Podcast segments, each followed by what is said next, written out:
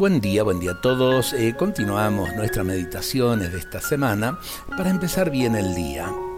Eh, un investigador y poeta franco-alemán, Chamizo von Chamizo, del siglo XIX, dijo, el amor no es un solo, sino un dúo, y si desaparece una voz, enmudece la canción.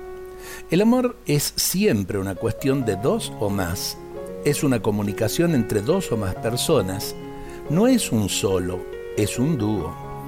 El amor es siempre comunicación con otro. La comunicación cordial y sincera es el vínculo del amor.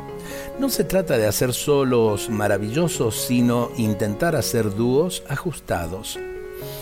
La canción de la felicidad enmudece cuando en vez de hacer dúos se hacen solamente solos para lucirse personalmente. El amor genuino no es un solo, sino un dúo, y el dúo exige siempre sacrificio y disciplina.